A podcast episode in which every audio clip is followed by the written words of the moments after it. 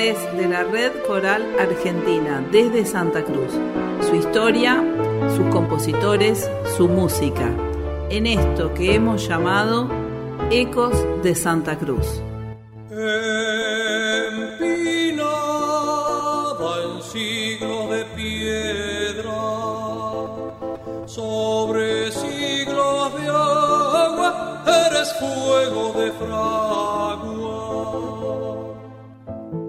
Domingo para todos y hoy en un programa muy especial recibimos a una persona muy querida, una persona con la que he trabajado muchísimos años en Santa Cruz por la música, hemos compartido mesas de exámenes, mateadas, conciertos, actos escolares, eh, y bueno, la verdad es que la vida del Conservatorio de Música nos ha unido y después esta pasión que es la actividad coral, después de, jubiladas, seguimos trabajando en ello. Y para mí es un placer enorme recibir hoy a Graciela González, profesora de música, directora de coro, y amiga en este espacio tan querido también que, nos ofrece la Red Coral Argentina para mostrar el trabajo que tenemos en Santa Cruz en la dirección coral y en el canto. Bienvenida, querida Graciela, y bueno, quiero preguntarte, quiero que la gente te conozca, cómo arrancaste vos con tu vida musical eh, dónde naciste, cómo fueron tus estudios y cómo arrancaste con la dirección coral, porque bueno, sabemos que nosotras somos profesoras de música y después esto va despertando otra faceta que, que también es interesante conocer. Hola Roxana, muy buenos días, buenos días a todos. Primero, muchísimas gracias por la invitación. Y bueno, yendo a tu pregunta, yo soy nacida en la provincia de Santa Cruz, en Perito Moreno, y mis estudios musicales los inicié en Puerto Deseado. De la mano de las hermanas de María Auxiliadora, eh, empecé a estudiar piano, que era lo que las hermanas enseñaban, solamente piano. Después ya de un par de años me vine para Río Gallegos y ahí empezó mi historia en el, en el querido Conservatorio Provincial de Música. Bueno, ahí empecé continué con los estudios de piano, pero claro, acá había una carrera formal, así que el primero que me tomó un examen muy sui generis fue el padre Rosso, me mostró unos libros y me hizo tocar el piano, a él le interesaba mucho el instrumento. El fundador de nuestro conservatorio. El fundador de nuestro conservatorio. Era el año 71. No, no, porque claro, a mí me, me inscribieron como yo no traía ningún papel formal, me pusieron desde el inicio. Yo lloraba porque yo hacía como tres años que estudiaba y tocaba el piano y me hacían actuar y todo y me, empecé del cero. Entonces el padre me llevó a un aula y me hizo tocar, me abría los libros, me acuerdo, y me decía toca acá y yo tocaba. No, no, esta chica va para, eh, ¿te acordás que era preparatorio y después el básico? Nivel básico. Entonces me mandó a nivel básico. Y ahí empezamos, la, como era la estructura antes, que era lenguaje musical, coro y el instrumento. Pero yo siempre eh, tenía mucho, mucho interés por el instrumento, ¿no? El instrumento para mí era muy, lo hacía con muchísimo gusto. No tanto la parte coral no me despertó tanto en el nivel básico, hasta que conocí a Rita Percarle Rice en los últimos años, yo ya estaba en el profesorado, y ya armó un coro. yo tuve la suerte que éramos un grupo de cuatro y éramos dos mujeres y dos varones. Y entonces funcionábamos. Yo era soprano, Fabiana Minichelli era contralto, Luis Tubío eh, hacía mm, de bajo y Héctor Barría este, de tenor. Así que nosotros trabajábamos todo a cuatro voces. Hace unos días atrás hicimos un programa especial eh, del grupo Santaires y oh, recordábamos los orígenes del grupo con con fue compañero tuyo, egresó Fue compañero, medio mi amorete en los últimos años, claro, era tanto lo que compartíamos la música que bueno, ya después era tantas horas que pasábamos juntos. y a partir de esa participación con Rita empezaste a cantar.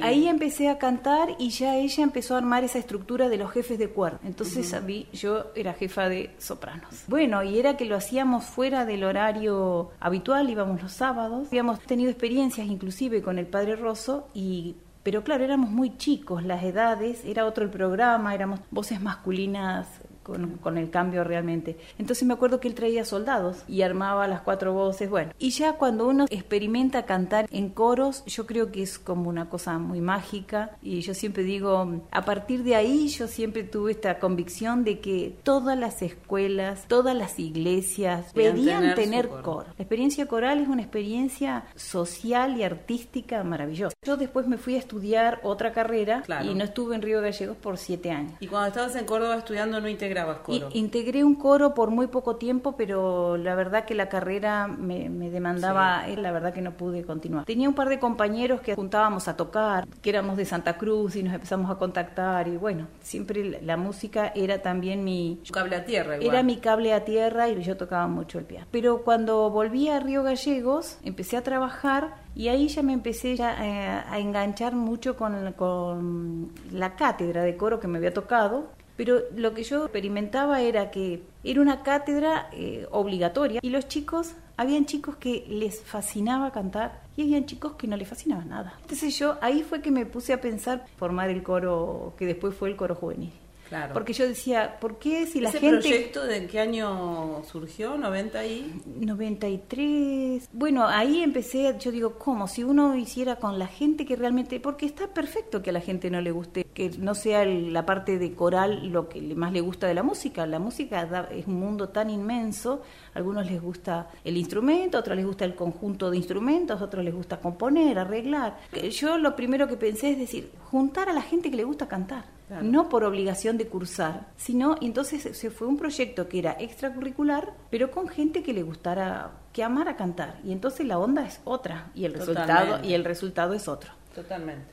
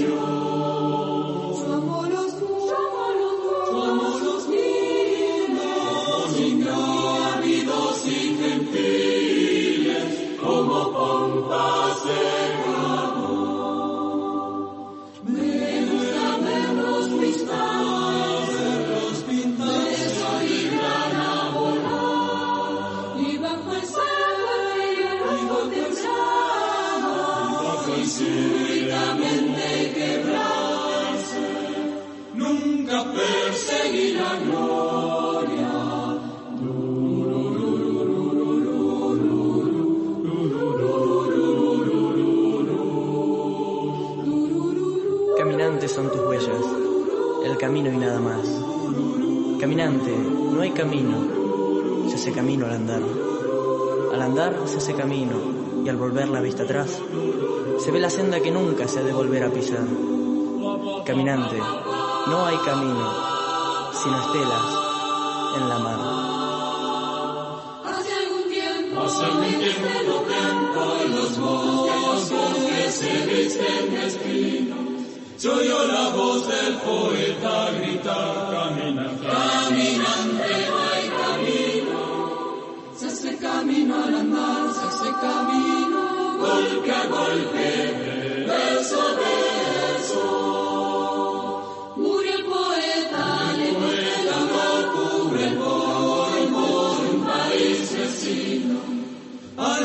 Barcelona.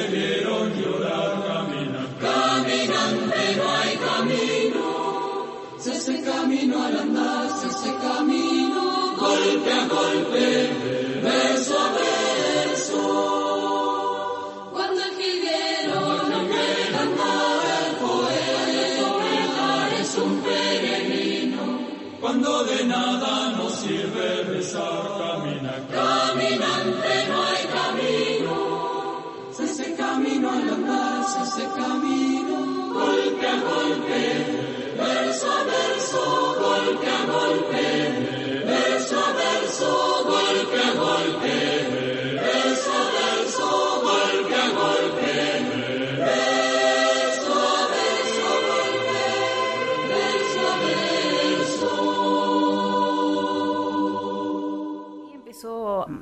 tener forma este proyecto, ¿no? Primero lo hicimos totalmente ad honorem, con voluntades y nada más. Trabajamos un año mientras tratábamos de presentar y armar un proyecto, cosa que a mí tanto escribir y sentarme a pensar un proyecto no era lo que me gustaba, pero... ese fue el primer coro que dirigiste así, digamos, eh, formalmente, formalmente. Fuera, de lo que era la cátedra de coro del conservatorio. bueno, ya después ahí empecé, tenía horas cátedras y la mayoría de piano ya empecé a mezclar cada vez más con las corales. Y después ya tomé en el profesorado y empecé a dar dirección coral. Y ya yo no me sentía tan segura, entonces empecé mucho a estudiar dirección coral eh, a, distancia, ya me prendí, me metí de lleno. Sí, en realidad esa, esa parte para todas nosotras ha sido como un trabajo extra del conservatorio, porque el conservatorio apuntaba muchísimo a la parte instrumental y todo lo que era dirección coral y práctica coral eran pocas horas, la verdad. Eran pocas horas y muy dirigido a dar clases en las escuelas. A mí me gusta la interpretación, me gusta mm,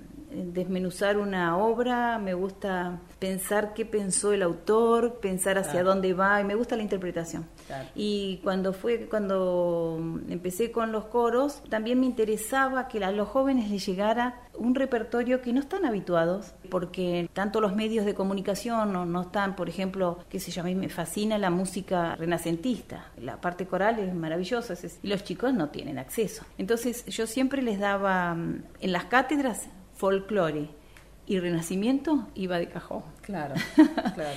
y cuando empezás a descubrir esas cosas, este, fueron hermosas, pero también ahí conocí a, María Elina y con el, eh, con el maestro ruso yo me iba casi todos los años a San Juan y hacíamos ahí... Está este, cumpliendo años María Elina con su coro, 49 años de ese coro maravilloso, el Beruti. Bueno, ella también tiene unas pilas, es, una maestra realmente. Un, recuerdo enorme para él porque ha sido que falleció. cascarrabia, pero cascarrabia, como nos enseñó cosas, ¿no? Sí, sí, sí, muy cascarrabia. Hacíamos unas, este, eran muy intensas las, esos cursos, sí, había que ir con todo absolutamente estudiado y después se trabajaba y bueno, a mí me da un poco de nervios de pensar que tanta gente que sabía tanto, porque los que cursaban todos eran directores y qué sé yo, pero me animé y para mí fue muy, muy, muy enriquecedor.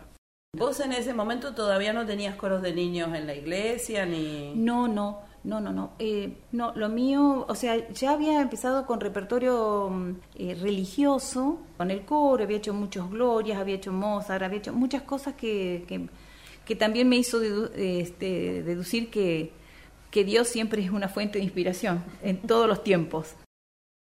También es una faceta importante en tu vida que es esta cercanía a Dios y hoy estás formando parte de un grupo importante, estás conduciendo un grupo de liturgia en, en la iglesia. También es como otro camino que se van enlazando con la música. Empecé a, eh, a descubrir el repertorio religioso.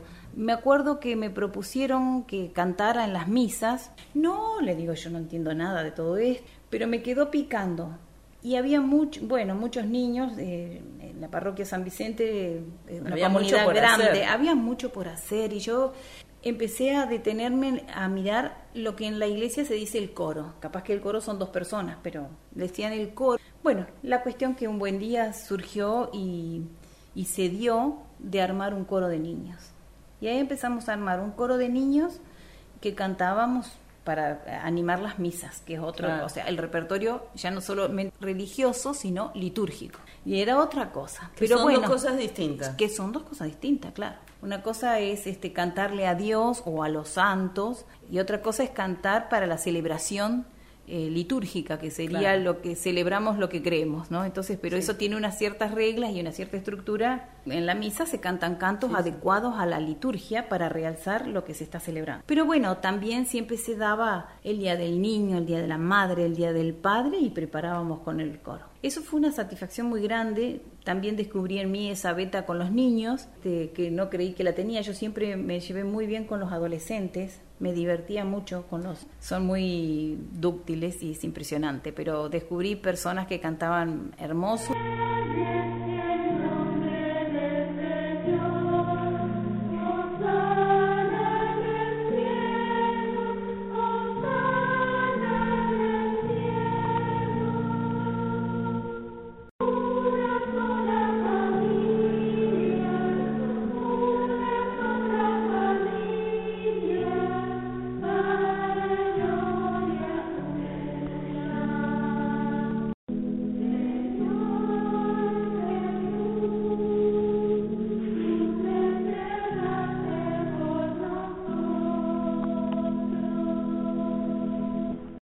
Coro catedral? ¿En qué año empiezan? El coro catedral empieza porque eh, en las iglesias, todas las iglesias tienen cantores y tiene un ministerio que sirve a la liturgia. En las misas eh, la gente canta y hay un grupo que hace cantar. Entonces, eh, como a mí, a mí me gustan los coros, el coro de niños sirvió por muchos años.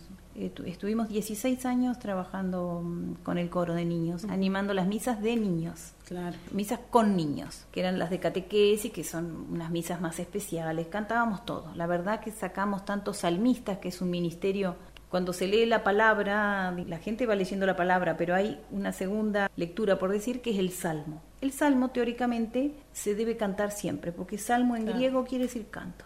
Y Jesús cantaba los salmos. El pueblo judío cantaba los salmos, rezaba con los salmos. Bueno, sacamos nenes salmistas, pero no sabes, en cantidad. Así que para la Pascua los nenes se cantaban todo. Era muy lindo. Con el coro catedral lo pensamos no como un ministerio que va a servir en las misas, sino como a través de, hacer algo más cultural, pero que el repertorio sea religioso, litúrgico, pero también puede ser de, profano, por decirlo de alguna manera, el texto, pero con un mensaje que tenga este, un mensaje de esperanza, de solidaridad, de valores. A veces lo que veo es que el repertorio que se utiliza o, los ritmos que se trabajan tal vez no son tan atractivos por ahí para el público en general, que o sea, el público. La, asamblea. Decía, la asamblea que va a la reunión. Y me parece que hoy en día también este, los sacerdotes están como más abiertos a, otras cosas de instrumentaciones, de recitados o de solistas. Está bien que como vos siempre me decís, ese no es un momento artístico donde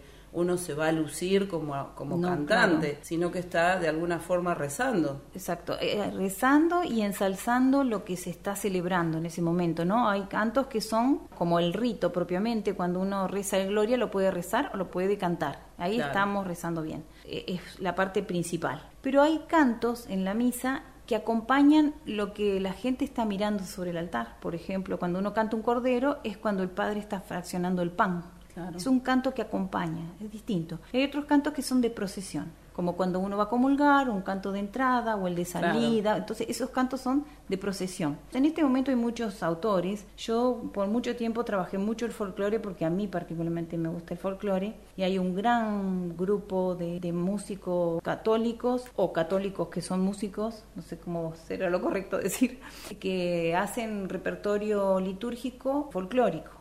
Pero después también está la parte juvenil, hay curas rockeros, hay curas cumbieros, hay, hay hoy en día hay de todo. Vamos a escuchar algo del coro catedral justamente bueno, bueno, con esta temática.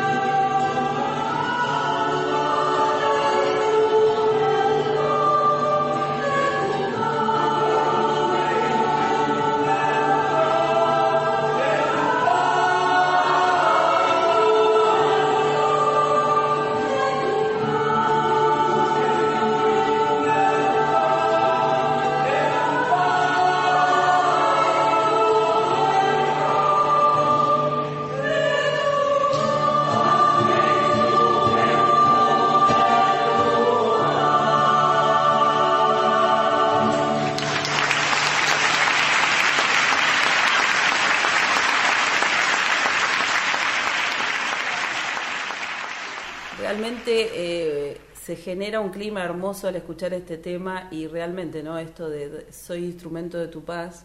Bueno, hoy, hoy sí que está oportuno para... muy oportuno para cantarla. De hecho, la estamos rescatando. Esa es la oración de San Francisco, que él pide, hazme instrumento de tu paz. O sea, porque a veces pensamos en este momento que están en guerra y que nos tiene tan afligidos todo lo que sucede en, en Ucrania y pero tenemos falta de paz en el mundo y en cada día, ¿no? Entonces, si cada uno fuera un instrumento de paz, en, tenemos esta en la familia, en el, trabajo, entonces, entonces el mundo sería distinto. Hace unos días estuvimos cantando en el lanzamiento dominical de la ciudad, el Dona Novispachen, y la verdad que para mí fue un momento muy emocionante. Yo creo que todos los la que gente, estuvimos ahí sí, sí, estuvimos muy conmovidos. Le contamos a la gente que nos juntamos los coros de algunos coros de Río Gallegos. Bueno, por este motivo de la guerra cantamos por la paz y cantamos una, una obra que es atribuida a Mozart y que se llama Dona Nobis Pacem, que quiere decir Danos la paz.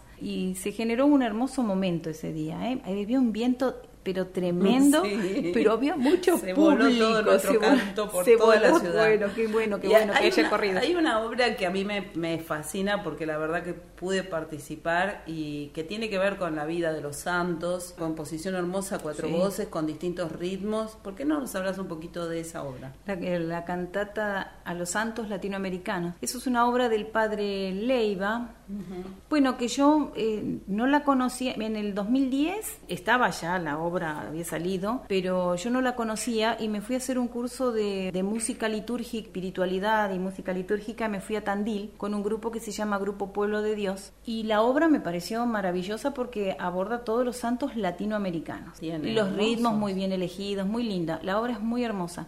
Entonces yo vine muy entusiasmada, pero lo gracioso de todo esto fue que yo vine muy entusiasmada y tengo una amiga una amiga bioquímica, vine entusiasmada y le contaba de mi viaje a Tandil ella le gusta, participa mucho de los conciertos, ella le gusta la música también.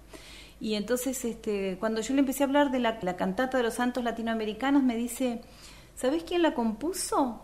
No, la verdad que no lo sé. Mi hermano, que es cura. Yo no lo podía creer. Qué chiquitito Digo, que es el mundo. Qué chiquitito porque ellos son entrerrianos. Claro. Así que me contacté con el padre Jorge Leiva y me dice, Graciela, tengo, eh, porque la gente de Tandil lo, lo, lo, tenía grabado, pero como grupo vocal. Entonces los arreglos eran otros.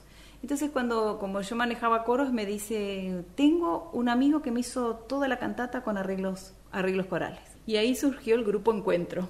¿Te acordás? Claro, sí. Era el grupo Encuentro y, y, creo que nos tomó casi un año hacer las 11, no, can las 11 canciones. La verdad que fue ah, hermosísimo el trabajo. Este, claro, y... era, la, las, era el jubileo de la diócesis. La diócesis cumplía años. Y yo te tengo una sorpresa. ¿Te parece ah, que lo escuchemos? ¿Cómo no? Qué lindo.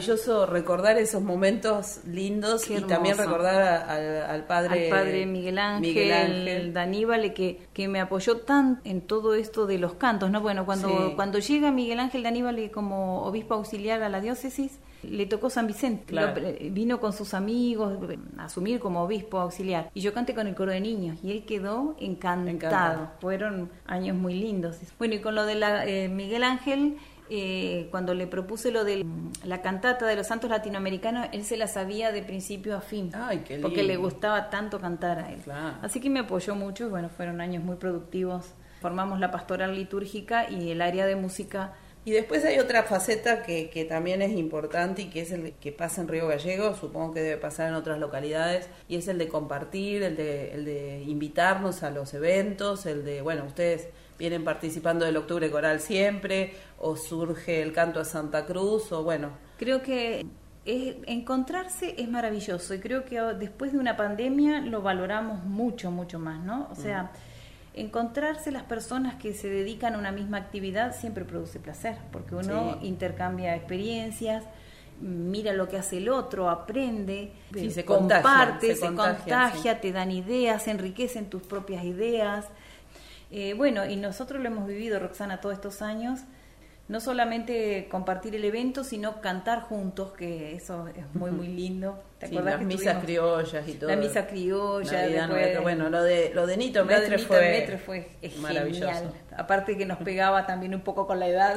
Sí, sí, sí. El ensayo en el Conservatorio de Música para mí fue maravilloso porque los chicos que pasaban por ahí descubrieron también al artista, al ser humano, que es Nito y, nosotros yo creo que nos sentimos todos muy cómodos con él también. Bueno, vos te acordás que cuando hicimos, cuando yo recién iniciaba con el coro juvenil, vos ya estabas con el, la cantata, eh, con el canto a Santa Cruz, y ahí ya también nos unimos y viajamos y, participamos, con participamos mucho. Es lo mismo que con Hugo, Jiménez, Agüero, también hicimos muchas. Y contame un poco cuáles serían los proyectos que tienen para este año quedó trunca la misa de los 500 años en, Puerto San Julián. Fue muy frustrante. Iba a ser maravilloso y bueno, arrancó la pandemia. Fue muy, muy, muy frustrante porque éramos, éramos 100 entre orquestas y coreutas. Habíamos logrado una masa coral como lo que está pensado la misa criolla, ¿no? La misa criolla y Navidad Nuestra es una obra que está pensada para muchos cantores. para una masa coral. Para una masa coral bien grande. Bueno, lo habíamos logrado, era gente de toda la diócesis de Santa Cruz y de Tierra del Fuego, se había emprendido, nos acompañaba la orquesta del barrio y bueno, se vio frustrada, no se pudo hacer.